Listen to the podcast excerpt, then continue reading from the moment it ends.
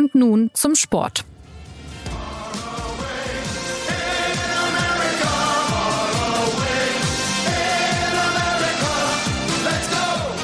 Far Away in America, so hieß in den 90ern ein kleiner Fußballschlager, den die deutschen Nationalspieler gemeinsam mit der Kapelle Village People zur Aufführung brachten. Haben wir gerade gehört. Ja, und jetzt, fast 30 Jahre später, ist der DFB erneut in den USA unterwegs, wenn auch diesmal ohne gesangliche Highlights. Dafür gibt es sportlichen Gesprächsstoff, denn unter dem neuen Bundestrainer Julian Nagelsmann mehren sich leichte Anzeichen auf Besserung. Das 3 zu 1 gegen die USA hat für beschwingte Stimmung gesorgt. Das Nationalteam macht zumindest wieder etwas Spaß. Und wo Freude am Fußball ist, da klingt sich auch der SZ-Talk und nun zum Sport gerne ein, denn anders als vergangene Woche, als unsere Sendung krankheitsbedingt ausfallen musste, sind jetzt alle fit. Diesmal begrüßt sie Jonas Beckenkamp, das bin ich, und diesmal haben wir einen Experten aus der Ferne zugeschaltet. Philipp Seldorf berichtet uns all the way from New York City. Ergänzt wird unsere Runde durch Christoph Kner. Und in diesem Sinne sage ich Hallo, liebe DFB-Berichterstatter. Hallo und herzlich willkommen. Hallo, lieber Jonas und guten Morgen, lieber Philipp. Guten sehr frühen Morgen, Philipp. Äh, erste Frage geht aber an Christoph. Wir haben jetzt äh, Village People gehört, 1994. Inwieweit hast du, haben wir alle seitdem frisurentechnisch den nächsten Schritt gemacht? Ja, also Rudi Völler hat ihn nicht gemacht, den nächsten Schritt, ähm, um, um, um, den, um, die, um den Bezug zum DFB-Team gleich zu schaffen. Also ich, ich glaube, dass die Welt sich in jeder Hinsicht weiterentwickelt hat. Mehr will ich dazu nicht sagen. Damals unvergessen Mario Basler dabei und wie sie alle hießen, Lothar Matthäus hat auch mitgesungen. Äh, ja, also zum Ernst der Lage, Philipp, wie ist es denn bisher auf deiner Reise? Wir haben ja eingangs jetzt die DFB-Jungs gehört von damals. Ähm, deutscher Fußball und die Vereinigten Staaten, das ist eigentlich so ein runder Polunder, oder? Es ist ja ein runder Polunder. Aber äh, das ist eigentlich keine so geglückte Geschichte. Es gab ja schon auch äh, neben dieser sehr verunglückten WM 94, die eigentlich auch äh, den deutschen äh, Titelruhm hätte äh, mehren sollen und auch können, weil die äh, deutsche Mannschaft extrem gut besetzt war ja, neben also diesem verunglückten Turnier gab es ja auch noch andere äh, Testspielreisen, die auch irgendwie in die Hose gegangen sind. Äh, mit schlechten, äh, dramatisch schlechten Ergebnissen teilweise. 0-3 gegen die USA. Ich weiß nicht mehr die, Jahreszahl. Nun, in der Gegenwart muss man sagen, ähm, sind sie gut äh, in die Zeit gekommen und ähm, das erste Spiel, ja, war tatsächlich sehr, sehr ansehnlich und ähm, muss ich sagen, ähm, unterhaltsam und gelungen. Christoph 1994, wir haben ja gehört von Philipp, da war es dann irgendwann nicht mehr so lustig für die Deutschen, Viertelfinal aus. Jetzt geht's um eine EM in Deutschland im kommenden Jahr. Ja, vielleicht kannst du mal zusammenfassen, wie ist denn gerade die Stimmungslage im Fußball Deutschland? Also ich weiß gar nicht, ob es rund um die Nationalmannschaft überhaupt eine Stimmungslage im Moment gibt. Die Nationalmannschaft ist ja so ein bisschen ähm, ja in den, in den, in den wilden Bundesliga-Monaten, wo der FC Bayern eine Debatte an die nächste hängt. Ähm, da, da geht die Nationalmannschaft ja manchmal so ein bisschen unter und man hat auch so ein bisschen Gefühl, äh, es ist ja auch ein bisschen so moderner Zeitgeist, dass die Mannschaft nicht mehr so ganz die Mannschaft des Landes ist. Also vor, wenn wir über 1994 reden, da war es noch eine Zeit, wo man sich, glaube ich, noch ja unbefangener als in Anführungszeichen Fan vor dem Fernseher versammelt hat. Ich glaube, inzwischen ist die Öffentlichkeit kritischer geworden, sieht diese Mannschaft etwas anders. Äh, umso schwerer hat diese Mannschaft auch manchmal sozusagen durchzudringen zu den zu den Menschen. Und äh, ich glaube, auch das ist ein Punkt gewesen, der am Ende ähm, ja, zur Entlassung von Hansi Flick geführt hat, weil man neben allen handwerklichen Problemen, die es natürlich erkennbar gab, auch das Gefühl hatte, da muss vor einer EM im eigenen Land ein, ja, der sogenannte viel zitierte Stimmungsumschwung her. Und die Leute, die die Nationalmannschaft eh kritisch sehen, im Gefolge von Katar sowieso, ähm, denen, denen müssen wir jetzt was, diesen Leuten müssen wir jetzt irgendwas bieten. Und da muss ein Fußball her, der was anderes ausstrahlt und wir müssen näher an die Leute ran. Ähm, und das schien unter dem, äh, unter dem alten Bundestrainer Flick äh, einfach nicht mehr möglich zu sein, weil da der Karren einfach verfahren war, wie man so, so schön sagt. Und es ist natürlich, hat natürlich eine gewisse Ironie, dass man jetzt näher an die Leute ranrücken will mit dem neuen Bundestrainer und dafür ausgerechnet erstmal in die USA fährt. Aber ähm, die Reise ist natürlich schon lange festgestanden und wurde ebenfalls ironisch von Flicks langjährigem Begleiter Oliver Bierhoff ja noch ausgemacht. Philipp, jetzt bist du vor Ort. Ähm, in Deutschland ist es ja so, dass die Menschen fast schon ein bisschen geschmollt haben, wenn es ums DFB-Team ging. Wie ist es denn in Amerika? Also wie wird die Mannschaft dort wahrgenommen? Ich habe jetzt mal deine Berichte durchgelesen bisher. Es klang ja so ein bisschen durch, dass die Amerikaner zumindest durchaus noch Respekt vor dem German Soccer Team haben. Das würde ich auf jeden Fall bestätigen wollen. Ähm, es ist eine, irgendwie eine äh, für mich unerwartetes Erlebnis gewesen in Hartford, äh, einer Stadt, in der ich vorher noch nie war und möglicherweise auch äh, nicht mehr unbedingt hinfahren muss. Ähm, ähm, ja, das äh, da auf jede Menge deutscher Fans zu treffen, beziehungsweise Menschen in deutschen Trikots und teilweise mit albernen äh, schwarz-rot-goldenen Zylindern auf dem Kopf. Und diese Leute haben aber entweder Englisch gesprochen oder auch Spanisch oder auch äh, eine weitere Sprache, die ich gar nicht entziffern konnte. Ähm, das allein in meinem Hotel befanden sich mehrere Gruppen von Leuten, die äh, extra die eine aus Montreal, Kanada, äh, die andere aus Puerto Rico angereist waren, um die deutsche Fußballnationalmannschaft zu sehen.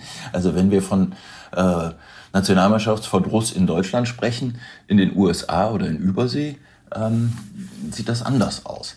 Ich glaube allerdings auch, weil äh, es waren im Übrigen gar nicht so wenige deutsche Fans auch da, ähm, solche, die hier in Amerika leben und solche, die auch extra eingereist sind. Ähm, ich glaube, dass sich der neue Tonfall ähm, und vor allen Dingen natürlich die sportliche Wende, wenn sie denn gelingt, ähm, sehr schnell auszahlen wird im Sinne von mehr Unterstützung im eigenen Publikum, besserer Besuch der Spiele und auch ähm, mehr Zuschauer vor dem Fernsehen. Ähm, jedenfalls, um wieder auf den Ort des Geschehens zurückzukommen, ähm, ich war total beeindruckt, äh, was die Amerikaner aus diesem Länderspiel gemacht haben. Ähm, das Spiel hat ja um 15 Uhr Ortszeit begonnen und um 12 Uhr öffneten die Tore. Und ich bin da mit dem Kollegen Thomas Hörner hingegangen, zu Fuß, was äh, in Hartford eigentlich nicht vorgesehen ist. Da fährt man mit dem Auto und zwar möglichst einem sehr, sehr großen Auto, aber das nur am Rande. Und äh, da lagerten eben auf den Wiesen äh, vor dem Stadion bereits, ja, ich würde mal sagen, äh, einige hundert bis einige tausend Leute und hatten da. Also Horden praktisch. Es Horden. War, das waren quasi. Ja, und die bei, das bei den Bratwurstpreisen, du hast ja geschrieben, 16 Dollar für Ja, nee, die hatten ihre eigenen Zelte mitgebracht und ihre eigene Versorgung. Da die ja eben so große Fahrzeuge besitzen, äh, passt da auch sehr viel rein. Und dann hatten die riesige Mengen an, äh, an Grillware und äh, undefinierbaren Süßigkeiten und dergleichen. Ähm, und ja, machten eben aus diesem Tag ein Happening. Das ähm, hatte so eine sehr unschuldige und, äh, und äh, angenehm äh, freudvolle Atmosphäre hergestellt. Und das Stadion war ja dann auch voll. Und ich muss sagen, ich fand, äh, fand das eigentlich sehr, ähm, ich war da sehr angetan von dieser, von dieser Atmosphäre. Weil wir gerade dabei sind, Christoph, ist das nicht vielleicht ein gangbarer Weg, wenn die Stimmung daheim mies ist, dann einfach äh, in Amerika kicken, wo das Nationalteam noch anerkannt ist, oder in Asien oder in Afrika? Stelle ich mir in der Kommunikation schwer vor, wenn nächstes Jahr die Europameisterschaft im eigenen Land ist und man sagt, leider ist unsere Mannschaft nicht da, die ist gerade in Amerika. Oder in Thailand. Wird, glaube ich, ein bisschen, wird, glaube ich, ein bisschen schwierig.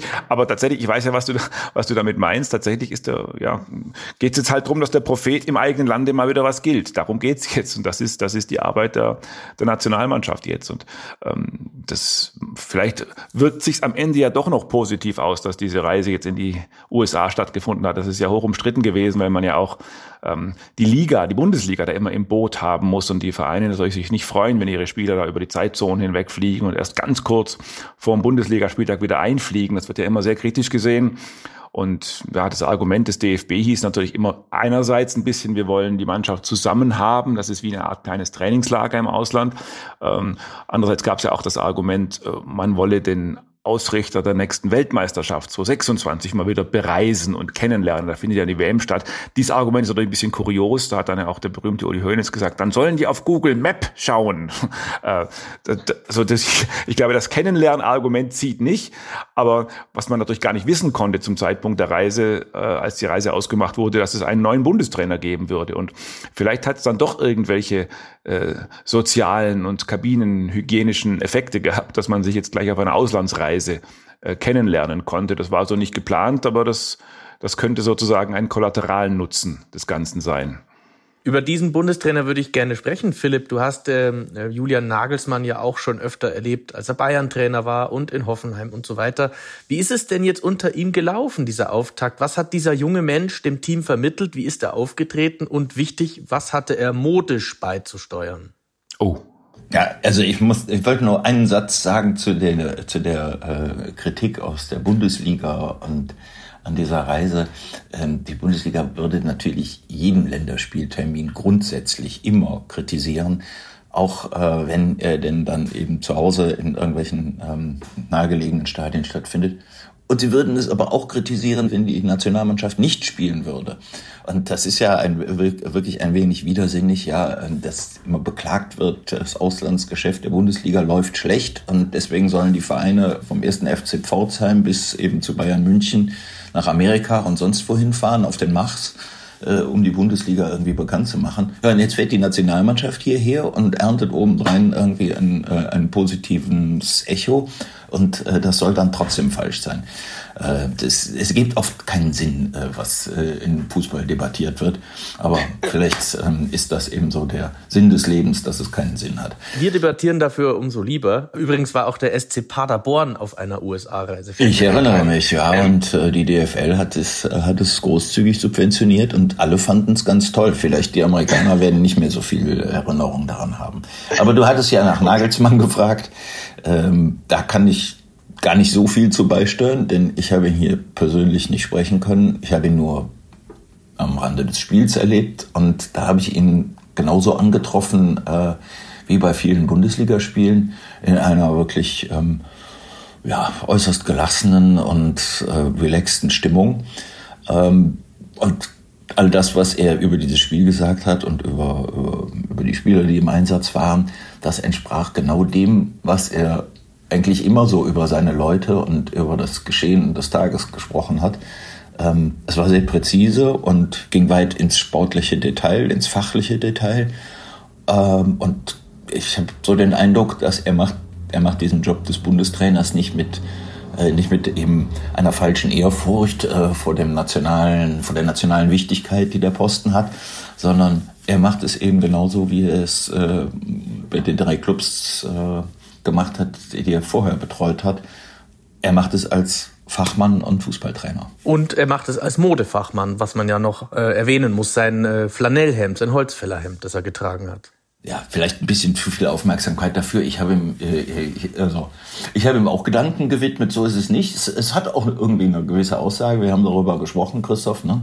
dass ja. äh, Jogi Löw äh, mit seiner ähm, äh, Trainermannschaft äh, eben immer in Uniform angetreten ist, äh, hellblaues Hemd und äh, dunkles Jackett und so die gleichen Schuhe, Hosen etc. Ähm, das sah dann auch wirklich so aus, als würde da die Löw-Armee anrücken. Und äh, Nagelsmann, das entspricht, glaube ich, so ein bisschen seinem Wesen und seiner Natur, äh, kommt eben als Individualist ähm, zur Arbeit. Und das ist auch vielleicht eine, vielleicht ist es Ausdruck einer, eines Generationenunterschieds, vielleicht ist es aber eben auch Ausdruck seiner, ähm, ja, seiner individualistischen Natur.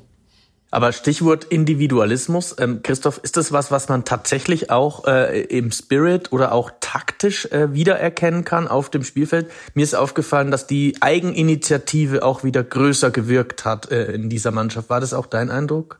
Das war äh, von außen der Eindruck, wobei natürlich schwer, es schwer einzuschätzen ist, ob das jetzt sozusagen äh, auf Anordnung geschehen ist oder ob sich das im Spiel entwickelt hat. Nagelsmann gilt ja eigentlich, und das finde ich das Bemerkenswerte, wenn man sich seine Vita anguckt, er gilt ja eigentlich als einer, der sozusagen äh, aus dem äh, aus, der, aus der Ecke der Laptop-Trainer kommt, also als, als ehemaliger Jugendtrainer, der sich riesengroße Gedanken über Taktik macht und immer so ein bisschen, am Anfang hat man ihm das positiv angerechnet, später weniger, dass er sozusagen neunmal im Spiel das System wechselt und so, so wo er so ein bisschen in Pep Guardiola-Ecke gerückt.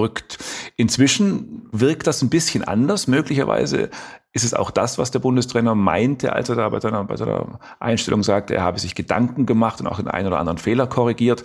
Also mein Eindruck war, ähm, dass diese individuellen Aktionen, die du meinst, also sozusagen diese Anarchie, die mal, ein, die ein Solo von Musiala oder Sané mal ausstrahlt, die sozusagen nicht mannschaftlich abgestimmt wirken, äh, dass das durchaus gewollt ist und ein Teil des Planes ist. Es gibt auch Sätze von Nagelsmann in diese Richtung, wo er gesagt hat, wir wollen einfach, dass die Jungs von, vom Flügel nach innen ziehen und wir wollen, dass die mit ihren Einzelaktionen Situationen den Gegner durcheinander bringen. Ich glaube, dass da ein junger Trainer, der ja jung ist, aber nicht mehr dienstjung, der hat ja schon viele Jahre hinter sich, darf man nicht vergessen, dass da ein junger Trainer sich sehr genau in der Kürze der Zeit überlegt hat, was das bedeutet, Bundestrainer zu sein, dass das ein anderes Amt ist, nicht nur politisch, sondern sozusagen auch sportlich und dass er jetzt sehr gewillt ist, ähm, ja, das Ding wie ein Bundestrainer anzugehen und nicht wie ein Vereinstrainer, der das Gefühl hat, ich muss meine Mannschaft Woche für Woche entwickeln, wie das im Modedeutsch heißt, sondern der das Gefühl hat, ich muss das Beste jetzt auf den Rasen bringen. Und da, da spricht ja auch der Kader dafür. Das ist eigentlich, das ist ja der älteste DFB-Kader seit langem. Das hätte man ja ausgerechnet dem jungen Nagelsmann nicht zugetraut, so einen sehr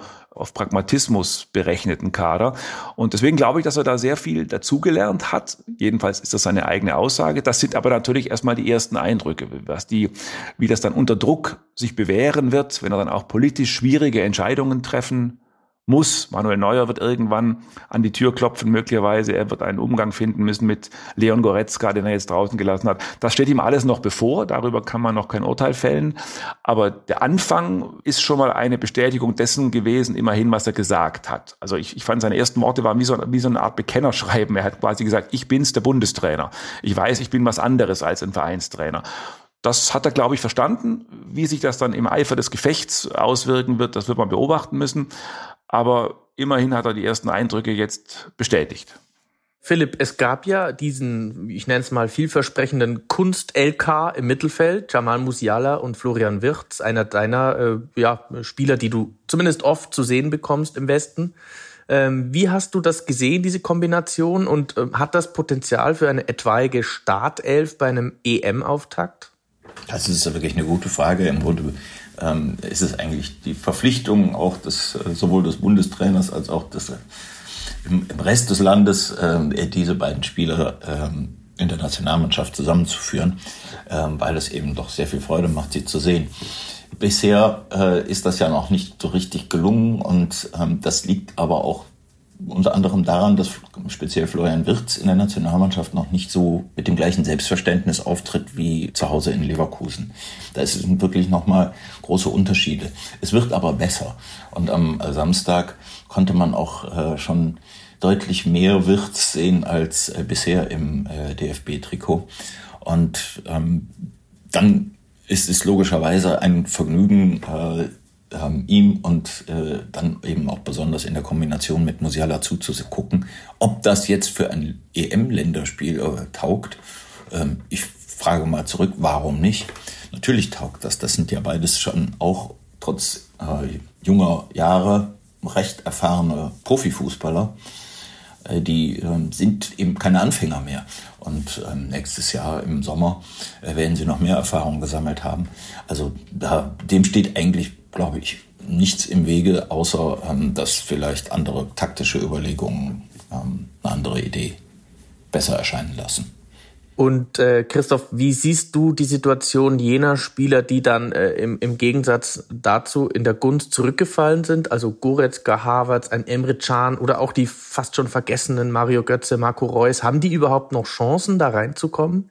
Das waren jetzt natürlich verschiedene Namen, für die verschiedene Regeln gelten. Bei Goretzka bin ich mir sicher, dass er eine, eine weitere, eine, eine zentrale Rolle spielen wird in diesem Kader. Das gibt ja auch sozusagen die gemeinsame Vergangenheit des Spielers und des Trainers Nagelsmann her. Die haben sich in München sehr gut verstanden. Man hat ja auch noch die Sätze von Goretzka im, im Ohr, als Nagelsmann in München gehen musste. Da, da hat ja der Spieler Goretzka dem Trainer durchaus wärmste Worte ähm, hinterhergerufen. Also Goretzka wird sicher eine Rolle spielen, ob er es in die Stammelf bei der EM schaffen wird. Das wird sicher auch mit seiner, mit seiner Leistung im FC Bayern zusammenhängen. Andere Spieler werden es schwerer haben. Ich glaube, Reus und Götze, das würde ich jetzt im Moment mal sehr, sehr, sehr, sehr weit entfernt sehen, weil die ja auch tatsächlich auf Positionen spielen, wo der Bundestrainer im Grunde den Überfluss zu moderieren hat. Wenn das jetzt Links- und Rechtsverteidiger wären, dann wären sie wahrscheinlich auf dem direkten Weg in die Startelf. Das sind sie aber nun mal nicht. Deswegen würde ich die beiden da eher nicht sehen. Und was Emre Can anbelangt, da glaube ich auch, dass der Bundestrainer da jetzt eher andere Ideen hat. Das hat jedenfalls sein erstes Aufgebot ausgestrahlt. Ich glaube schon, dass man von ein, zwei Ausnahmen abgesehen jetzt relativ viel schon von dem gesehen hat, was er sich so an, an Achse und so vorstellt. Ein bisschen was wird sich naturgemäß noch verändern, aber ich glaube, erste, erste Erkenntnisse hat man da schon gesammelt. Und ja, für Goretzka wird es dann zum Beispiel darum gehen, ob er den, den Pascal Groß wieder verdrängen kann, der ja auch einen guten Eindruck in seinem ersten Nagelsmann-Länderspiel gemacht hat. Und da wird es noch die eine oder andere Verschiebung geben. Aber um nochmal das anzuknüpfen, was Philipp gerade sagte, ich glaube schon, dass es der Wille ist von Nagelsmann, dass er sich auch vorgenommen hat, zum Beispiel Musiala, Wirtz und Sané in einer Elf unterzubringen. Und da wird dann doch wieder der Taktiker und der Konzepttrainer gefragt sein. Denn ganz einfach ist das ja nicht. Von selbst aufstellen tut sich diese Mannschaft tatsächlich nicht. Also das sind ja alles eher, eher mitzige Spieler. Sané jetzt nicht, aber Musiala und, und Wirtz. Und die dann so anzuordnen, dass es auf dem Feld eine stimmige Symmetrie gibt und man die Flügel nicht ganz vernachlässigt. Das wird nicht so ganz einfach, aber deswegen haben wir den jungen Mann ja jetzt da sitzen. Er hat ja auch ganz demonstrativ Neulinge nominiert, wie ähm, die Spieler Andrich, Fürich und Behrens. Ähm, und er hat auch dem Spieler Fürich dann prompt zum Debüt verholfen, jetzt gegen die USA. Philipp, welche Signale sendet denn der neue Bundestrainer damit? Ich glaube, dass äh, er zunächst einfach neugierig auf diese äh, Leute war und ähm, weil sie eben auch auf Positionen zu Hause sind, also Fürich nicht, aber Andrich und Behrens, ähm, wo die Auswahl dünn ist und äh, ja, wo es, äh, wo es, wo schnell Not am Mann sein kann. Und ähm, das lief eigentlich gar nicht unbedingt gerade in die aktuelle sportliche Entwicklung hinein, weil Kevin Behrens hat am Anfang der, der Saison äh, vier Tore geschossen in zwei Spielen und danach keines mehr und öfter auch vorbei. Und äh, Andrich spielt in Leverkusen, wo er letztes Jahr ja noch wirklich der, ja, der Chef und Anführer des Teams war ähm, ist der eben jetzt nur noch Ersatzspieler. Das hat aber beides miteinander gar nichts zu tun. Ich glaube, es ging eher darum, dass, äh, dass Nagelsmann damit auch ähm, gewisserweise gewürdigt hat, dass diese beiden im relativ hohen Fußballeralter ähm, sich äh, immer weiter gesteigert haben und äh, damit eben auch äh, ihre, ihre Lernfähigkeit unter Beweis gestellt haben. Darüber hinaus ist es sicherlich auch ein bisschen so als Zeichen zu verstehen, dass ähm, hier kommt der neue Bundestrainer und hier kommen seine äh, neuen Leute, ähm, seine neuen Ideen vor allen Dingen. Man darf das jetzt, glaube ich, nicht überbewerten. Ich fürchte, auch für Kevin Behrens ähm, wird es schwerlich reichen. Äh, das wird er wahrscheinlich auch selber wissen. Bei äh, Andrich wird es auch schwierig werden. Ähm, das hängt natürlich logischerweise auch davon ab, ob eben die etablierten äh, Leute fit sind oder nicht, äh, wenn es dann aufs Turnier zugeht. Ne? Aber es ist sicherlich nicht verkehrt, sich auch schon mal den möglichen Ersatz anzuschauen. Bei Fürich, ähm, Christoph, da, den kennst du besser. Ähm, pff, warum nicht? Der könnte auch eine Alternative sein, wenn er so weitermacht. Aber eins wollte ich nur zu Pascal Groß sagen. Das ist mir nämlich gerade erst aufgefallen. Das ist äh, ja eigentlich der kurioseste äh, Nationalspieler, den wir jemals hatten, weil der hat in seinen ersten drei Länderspielen unter drei verschiedenen Bundestrainern äh, oh, gespielt. Das ist kurios. Aber dazu kann ich noch einen anderen Fun Fact beitragen, nämlich zu Chris Führig wiederum. Der ähm, erste Nationalspieler habe ich gelesen seit Wolfram Wuttke, der aus Castro Brauxel stammt. Und jetzt kommt ihr. Okay, eigentlich müssten wir gemäß der Regel, dass man, wenn es am, wenn's am schönsten wird, aufhören soll, müsstest du jetzt eigentlich den Abspann sprechen. Aber äh, besser wird's gar nicht mehr. Ne? Castor Brauxel. Äh, ich habe aber noch ein paar Fragen leider. Ich, wir können noch gar nicht aufhören. Und es ist außerdem ich wollte sehr nur noch einmal einklinken, was der, was der Philipp gerade sagte zum Thema Andrich und Behrens. Das glaube ich tatsächlich auch, dass also man, wenn, wenn ich wenn ich mich jetzt festlegen müsste, würde ich sagen, dass man keinen von beiden bei der EM nächstes Jahr sehen wird. Ähm, ich glaube, dass das tatsächlich im Wortsinne Symbolfiguren sind. Also natürlich will der Bundestrainer die auch ein bisschen kennenlernen. Aber ich glaube, er will damit eben auch ausstrahlen, ich habe verstanden. Also er hat, er, er will zeigen, dass er die Problemposition des deutschen Fußballs identifiziert hat, wie das so schön neudeutsch heißt. Wir reden ja darüber, dass ein, ein klassischer rustikaler Mittelstürmer fehlt. Bei der EM in Katar hat man darüber geredet, ob im Aufgebot ein klassischer Sechser, ein klassischer Abräumer im Aufgebot vielleicht fehlt. Und ich glaube, das soll einfach, das sind auch Zugeständnisse an den, an den Massengeschmack, dass der Bundestrainer da sagt, ja, ich habe das auch erkannt und ich hole da mal zwei, auch wenn die gerade nicht in, in Hochform sind. Deswegen glaube ich, dass man das auch so bewerten darf. Und man darf ja auch diese, diese Handreichung, dieses Symbol des Bundestrainers als solches bewerten und, und, und durchaus auch wertschätzen. Er hat das erkannt. Bei Fürich ist es ähnlich. Das ist ein Spieler, der sich in den letzten Monaten extrem entwickelt hat, der begabt immer gewesen ist, aber jetzt halt auch noch gelernt hat, die richtige Entscheidung zu treffen. Also der jetzt passt, wenn er passen muss und nicht mehr schießt und umgekehrt. Trotzdem hat Chris Führig natürlich in Anführungszeichen das Pech, dass er auf einer Position spielt, wo es eigentlich keinen Mangel gibt. Also da muss man einfach die Entscheidung des Bundesrates abwarten und weiter verfolgen. Was ich aber schön finde noch, um diesen Gedanken noch anzuhängen, dass jetzt mal ein bisschen, ausgerechnet von dem Konzepttrainer, dass jetzt mal ein bisschen andere Biografien beim DFB auch wieder eine Chance erhalten. Also Behrens und, und Andrich sind ja Spieler, die sind 30 und über 30. Auch Führig ist mit 25 kein ganz junger Spieler mehr. Alle haben diese äh, haben eigentlich so eine Spezialbiografie, die sind nicht ganz klassisch durch die, durch die Nachwuchsleistungszentren gewandert. Das, ist, das sind so ein bisschen Miroslav Klose Autodidaktenbiografien, die man da plötzlich wieder sieht. Das hat der deutsche Fußball lang nicht mehr gehabt, weil er eben durch uniformes, durch uniformes Ausbilden immer nur denselben Spielertyp auf dem immer selben Ausbildungsweg nach oben geschleust hat. Und von daher ist auch das, lese ich auch das ein bisschen als, als, äh, ja, als, als kleine Willensbekundung des Bundestrainers. Er macht den Kader jetzt einfach weit auf. Für alte Spieler wie Hummels, für nicht selbst vom DFB ausgebildete, für alles Mögliche. Und das ähm, führt, glaube ich, zur Schlussfolgerung, dass sich Nagelsmann sehr bewusst ist, es geht jetzt um die nächsten neun Monate. Ich will jetzt die EM spielen. Weiter denke ich als Bundestrainer nicht. Und bis dahin muss ich nie, niemanden entwickeln und niemanden ausbilden. Bis dahin ist alles erlaubt. Also das kann in letzter Konsequenz dann nur heißen, dass wir Simon Terodde und Robert Glatzel auch noch irgendwann sehen. Nee, Spaß beiseite. Philipp, Philipp ähm, wäre dabei. Ja. Äh, du, wär, du wärst dabei. Äh, Philipp, Frage an dich. Die Defensive um Mats Hummels, das haben wir jetzt auch von Christoph schon gehört. Er hat ihn ja zurückgeholt. Nagelsmann holt Hummels zurück. Der war eine ganze Weile nicht dabei. Der hat sich sehr gefreut, der Mats Hummels. Ähm, die Folge war, dass die Abwehr aber trotzdem nicht so ganz sicher war. Wieder ein Gegentor. Ähm, ist da weiter eine Problemzone? Und wenn ja, wie sollte der Bundestrainer dagegen vorgehen? Diese Frage geht jetzt irgendwie tief in die, äh, in die schwachen äh, Stellen äh, des, äh, des großen Ganzen.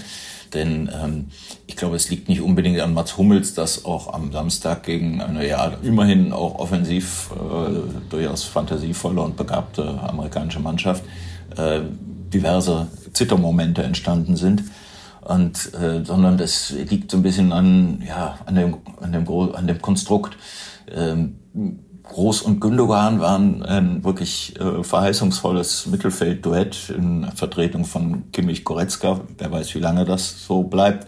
Aber äh, sie sind jetzt auch nicht diejenigen, die eben äh, mit, äh, ja, die, das, die einfach die Abwehr zuverlässig abschirmen. Und das, äh, diese Figur, diese ist nach wie vor eine fiktive Figur im, im deutschen Fußball.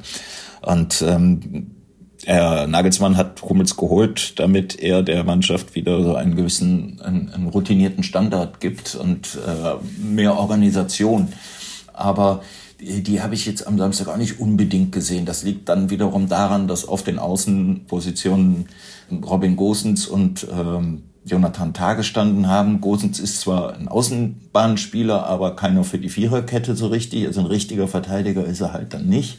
Und Jonathan Tah, der in Leverkusen auch ähm, wirklich äh, ja, großartige Formen entwickelt hat äh, und völlig zu Recht auch wieder berufen worden ist, der ist aber eigentlich nur mal von Haus aus Innenverteidiger und sah da draußen irgendwie auch etwas verlassen und verzweifelt aus manchmal. Und äh, da wird halt weiterhin improvisiert und äh, experimentiert. Und das wird sich wahrscheinlich auch nicht ändern. Also ähm, ich sehe da irgendwie die, den schwierigsten Part der Reformarbeit auf Nagelsmann zukommen, neben all den Dingen, die mit, mit Mannschaftsführung zusammenhängen, aber fachlich gesehen.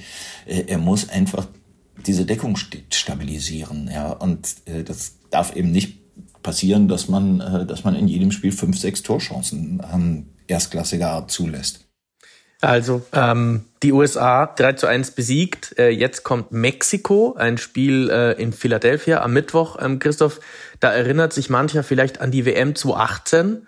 Stichwort äh, 0 zu 1, Auftaktniederlage. Wie lief das damals und war das auch so ein bisschen der Anfang vom Ende der Ära Löw? Wie blickst du da darauf zurück, auf das letzte Spiel gegen Mexiko?